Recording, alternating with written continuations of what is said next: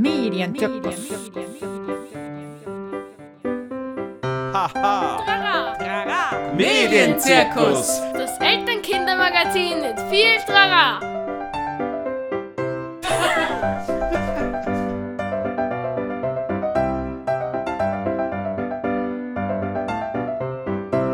Hallo und herzlich willkommen zum Medienzirkus Nummer 10. Hier spricht die Rosa aus Meidling.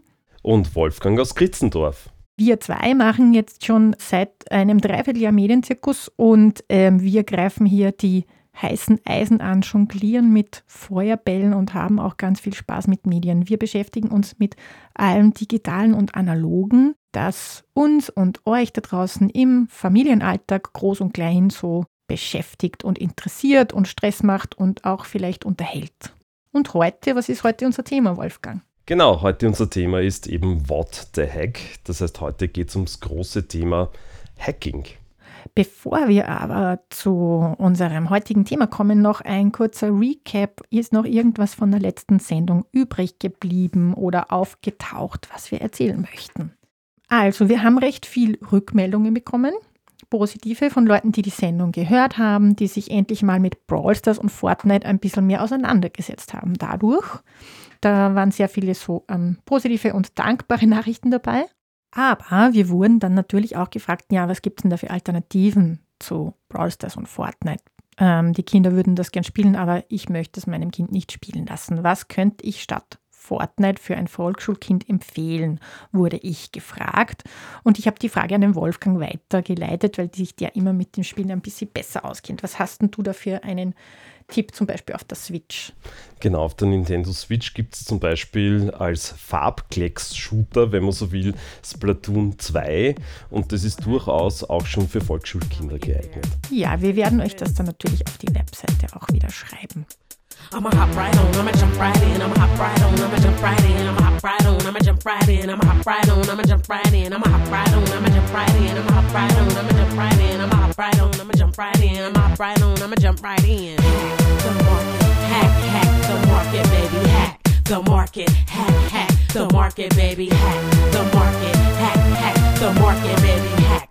The market, hack, hack, the market, baby. She felt some slump, we love to pump up. I like the one my beats and stuff will scream. Beim Medienzirkus thematisieren wir ja immer Sachen, die uns in unserem eigenen Medienalltag beschäftigen oder die uns irgendwie begegnen in unseren Workshops. Und weil wir jetzt wieder an der Schule sind oder mehr mit Schülerinnen und Schülern Kontakt haben, ist das Thema Hacking aufgetaucht. What the Hack heißt heute unsere Sendung. Wolfgang, wie taucht denn das bei dir so auf in, in den Workshops? Ja, das ist sehr lustig, weil die Kinder immer, vor allem die jüngeren Kinder in der Volksschule oder vielleicht in der Sek 1, erste, zweite Klasse, immer erzählen, ja, aber da gibt es auch diese Hacker und die dringen dann in mein Handy ein und dann funktioniert mein Handy nicht mehr und irgendwie ist da irgendwas komisch, dann ruft mich irgendwer an und ich weiß gar nicht, wie der oder die zu meiner Telefonnummer kommt oder da bekomme ich eine Nachricht mit einem komischen Link zum Beispiel.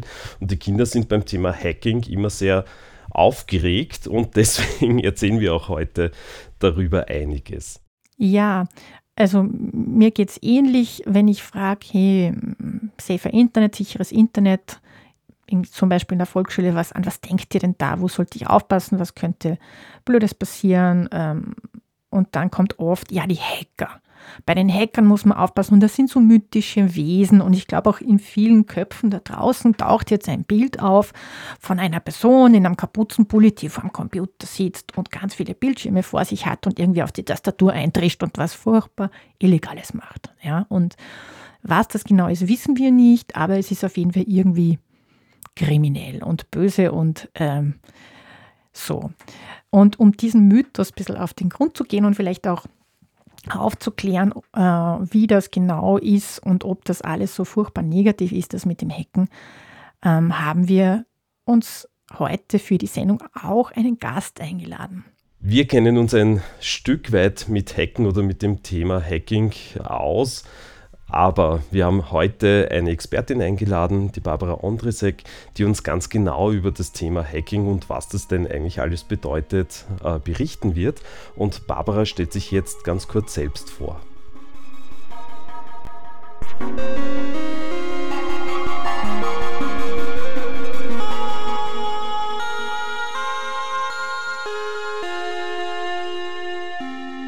Meinem Hintergrund, ich bin äh, Softwareentwicklerin. Ich habe äh, an der TU Wien studiert und dort mein Diplom-Ingenieur und mein Doktorat in Informatik gemacht.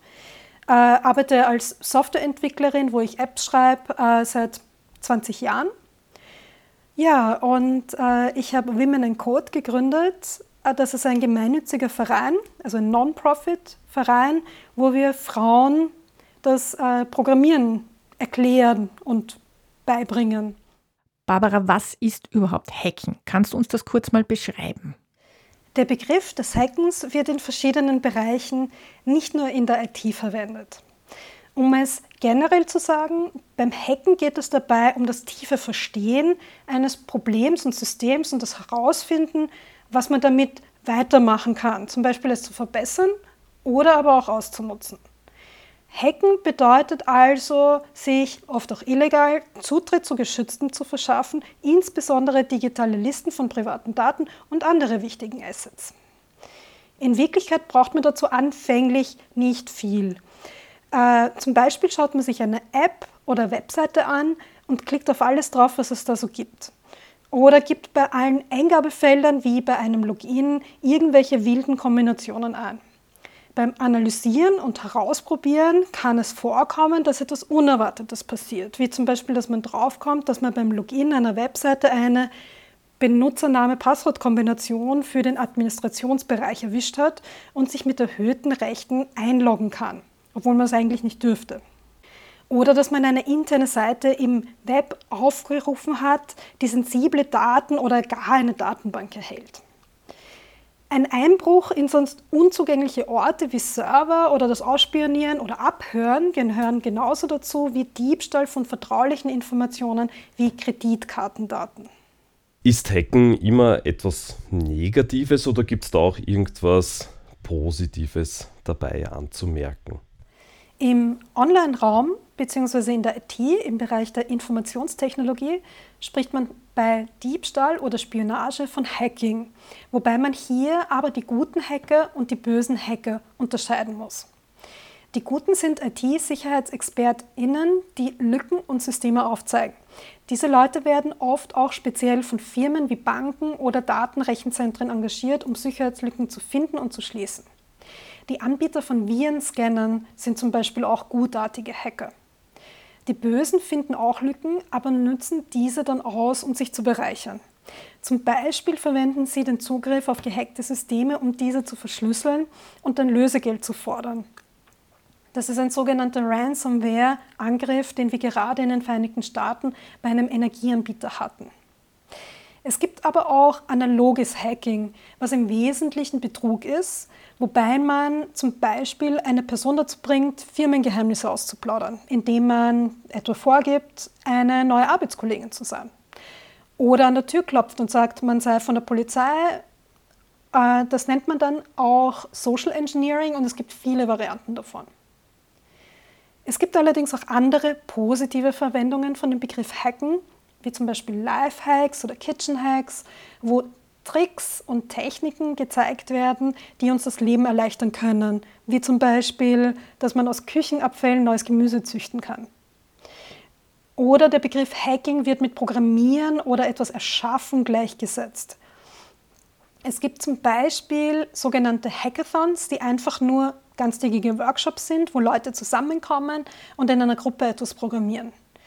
Und es gibt auch Hacking Spaces oder Hacker Spaces, die so digitale Co-Creation Bastelwerkstätten sind, wie zum Beispiel das MetaLab in Wien oder der Chaos Computer Club in Berlin. In Wien haben wir auch noch das Miss Balthasars Lab, das ist ein feministischer kollektiver Creation Space.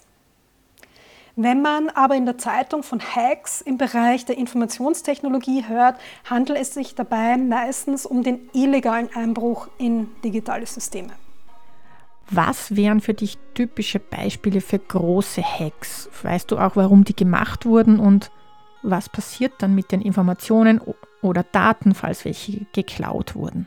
Beim Diebstahl sind besonders Kreditkarten oder Login-Daten oder andere heikle Informationen wie Passdaten interessant.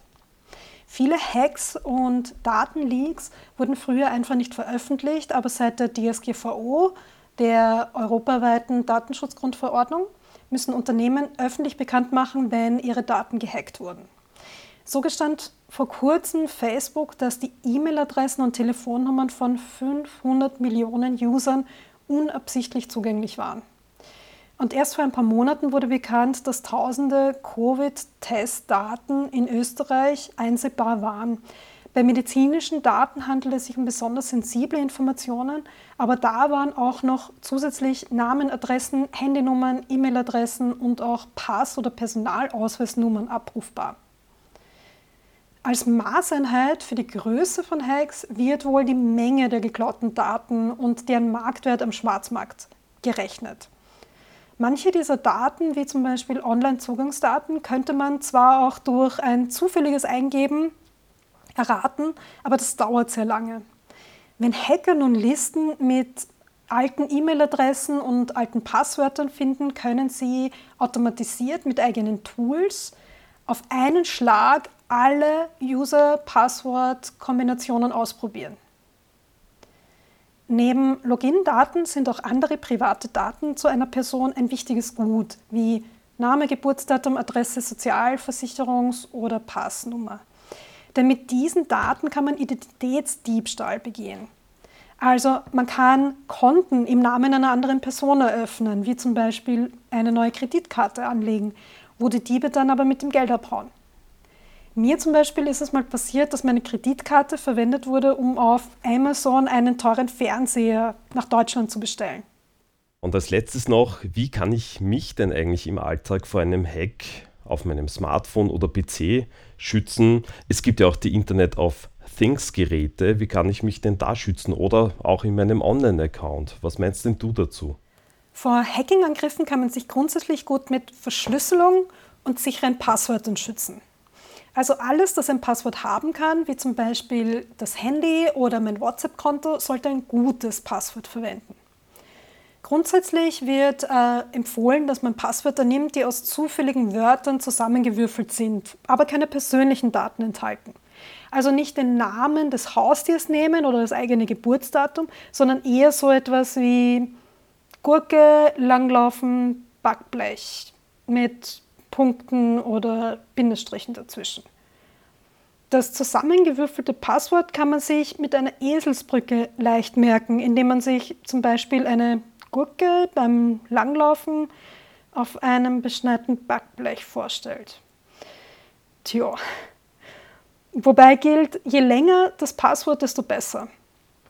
Außerdem sollte man sich seine Passwörter auch nicht aufschreiben, also nicht auf die Tastatur mit einem Zettel kleben oder auf dem Bildschirm. Ähm, wichtig ist auch, nicht das gleiche Passwort bei allen Systemen zu verwenden.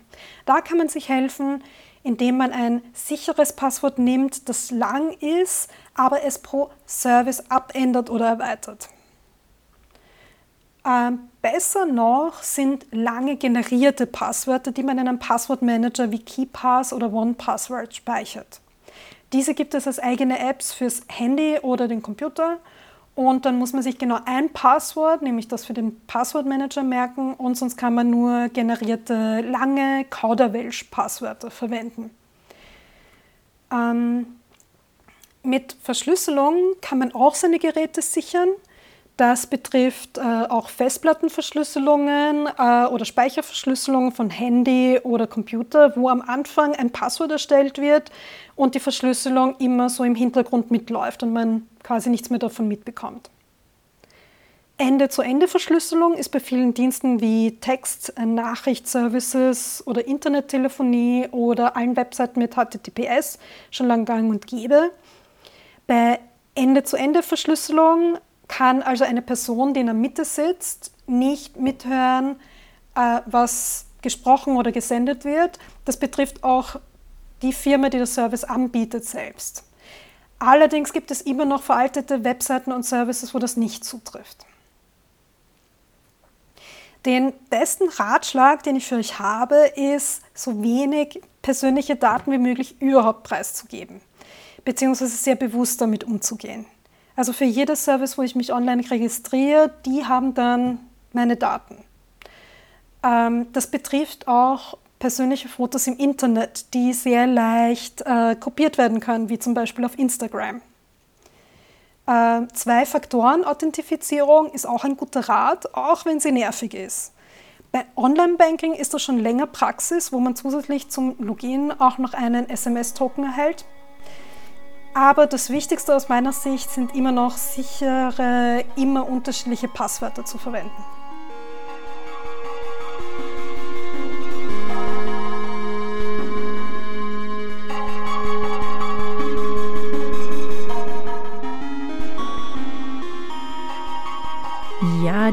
Barbara Andresek hat uns das jetzt super ausführlich erklärt, was da so hinter dem Hacken stecken könnte und wie man sich auch schützen kann, zum Teil selbst, also was man beachten sollte.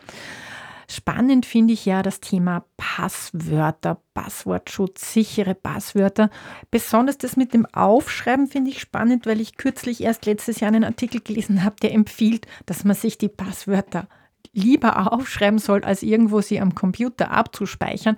Dabei gilt aber, wie die Barbara ganz richtig sagt, bitte nicht in der Nähe des Computers, des Smartphones, nicht in der Handyhülle, nicht in der Geldbörse, nicht äh, mit einem Post-it auf dem Bildschirm kleben, sondern irgendwo in ein gutes Versteck, wo ich es finden kann.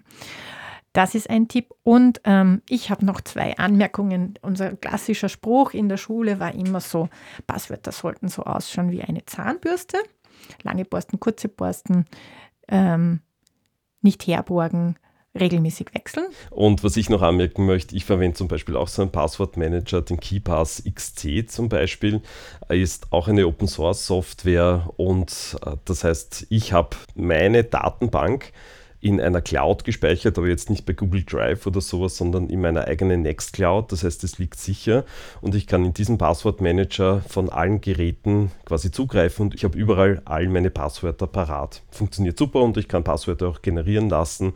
Also ist von mir aus eine gute Empfehlung. Mhm.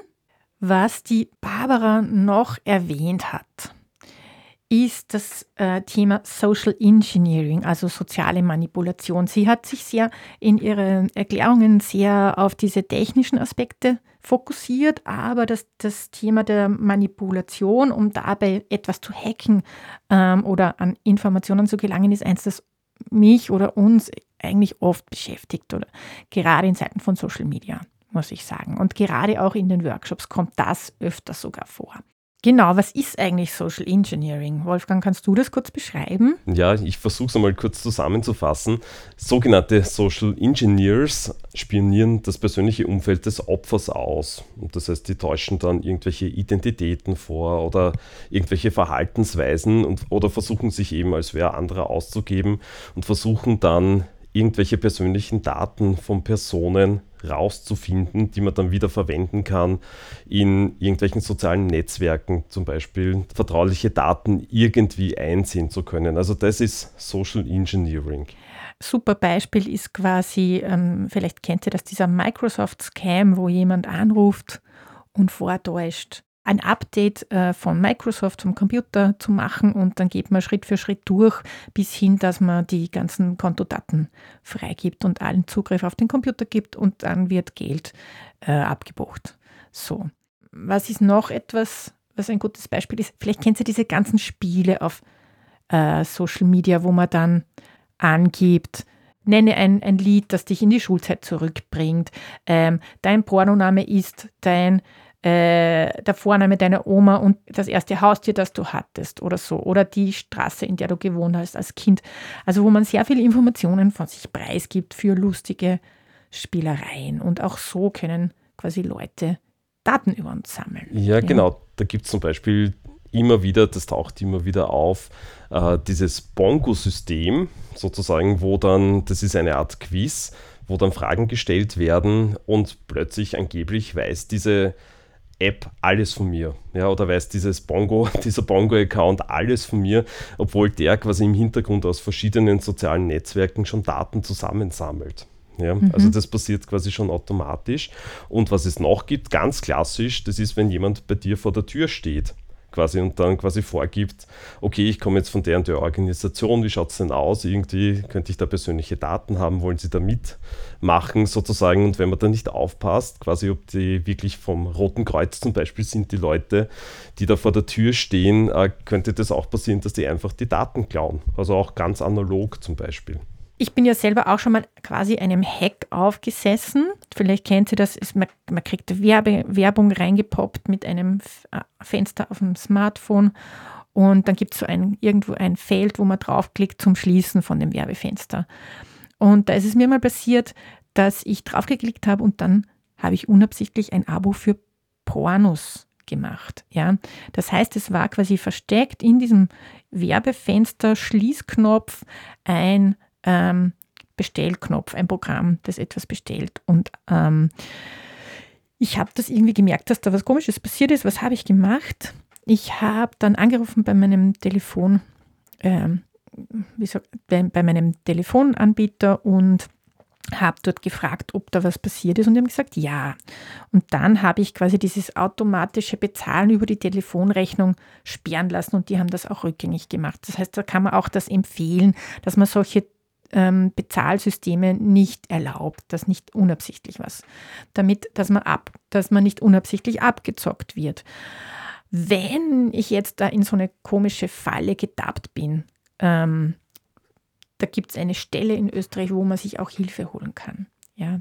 Und zwar ist das die Internet-Ombudsstelle. Die helfen bei Betrug im Netz und Abzockgeschichten. Also da geht es nicht unbedingt immer nur um quasi diese typischen Hacks, die wir als Hacks kennen, aber doch, wo wir irgendwie ausgetrickst werden. Und ich finde, das ist schon, wo Systeme anders verwendet werden, als sie vorgeben und man dann in eine Falle tappt. Du und Rosa, du hast ja zuerst so ein schönes Beispiel erklärt. Wie kann man denn zum Beispiel dieses Hacken, wie kann man das zum Beispiel jüngeren Kindern erklären? Was machst denn du da? Was erklärst denn du da? Da gibt es ein irrsinnig schönes Beispiel. Ja, ähm, also ich habe ähm, das zufällig irgendwann mitbekommen, dass der Wow Holland, der Gründer des, einer der Gründer des Chaos Computer Clubs, das so ein greifbares Beispiel formuliert hat. Er sagt, ein Hacker ist jemand, der versucht, einen Weg zu finden, wie man mit einer Kaffeemaschine Toast zubereiten kann. Und so abgewandelt erkläre ich das immer. Ich sage, Hacker, Hackerinnen, die versuchen, ein System zu verstehen und dann etwas Neues damit zu machen, ähm, ohne dass man es vielleicht auf den ersten Blick merkt, eben, dass man die Kaffeemaschine so umbaut, dass sie Toast zubereiten kann. Genau, so. Und das muss nicht immer etwas Schlechtes sein. Und das ist etwas, das die Kinder ganz äh, ähm, mal in Staunen versetzt und das sie aber ganz gut verstehen können. Und ich würde da auch gleich noch das draufsetzen, dass ähm, die Barbara hat es auch schon im Interview erwähnt, Hacken ist nicht immer etwas Negatives. Ganz oft ähm, ist einfach quasi diese, ähm, diese Neugierde, das Experimentieren, etwas ausprobieren, düfteln auch dabei und das kann in beide Richtungen gehen. Das heißt, Hacken kann im Grunde auch ein, ein, ein, ein kreativer Prozess sein.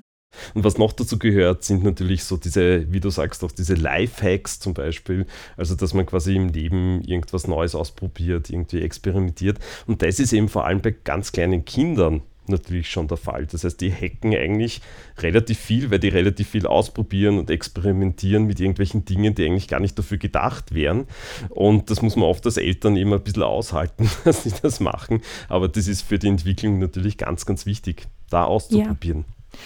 Und was man auch, was ich auch noch erwähnen möchte, eine besonders wichtige Sache ist die ganze Open Source Kultur, also diese freie Softwarebewegung, die auch aus dem Hacken entstanden ist, die uns zum Beispiel Dinge wie Linux beschert hat und GNU und ähm, ähm, ganz viele tolle Sachen. Grundsätzlich gibt es ja auch andere Möglichkeiten des Hackens. Äh, du Rosa, was gibt es denn da noch? Was fällt dir da ein?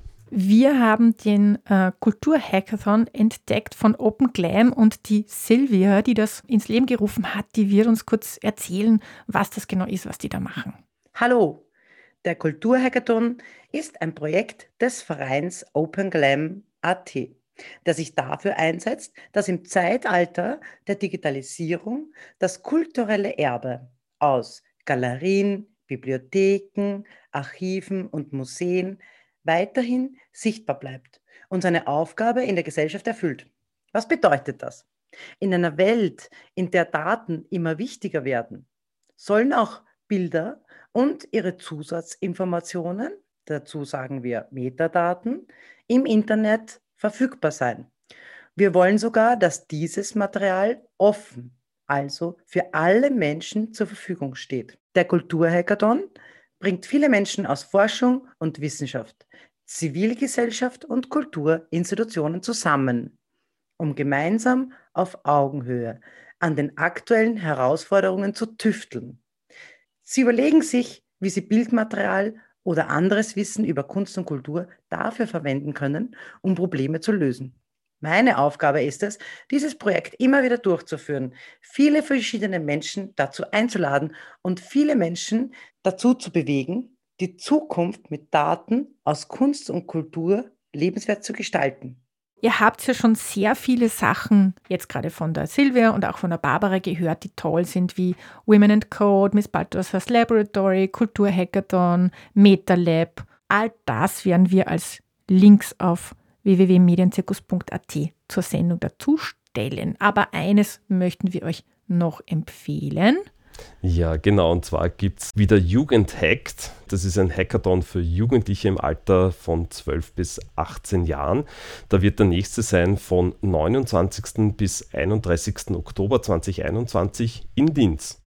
Das war es eigentlich jetzt schon von uns zum Thema Hacking. What the heck? Wir hören uns im Sommer in etwas veränderter Art. Wir werden unsere, äh, zwei unserer wichtigen Sendungen vom letzten Jahr wiederholen und ein bisschen eine Durchschnaufpause im Sommer machen. Ja, dann wünschen wir euch einen wunderschönen Sommer und äh, lasst euch nicht hacken oder vielmehr, vielleicht könnt ihr selber mal ein bisschen rumspielen mit Systemen. Genau, ein bisschen was ausprobieren einmal.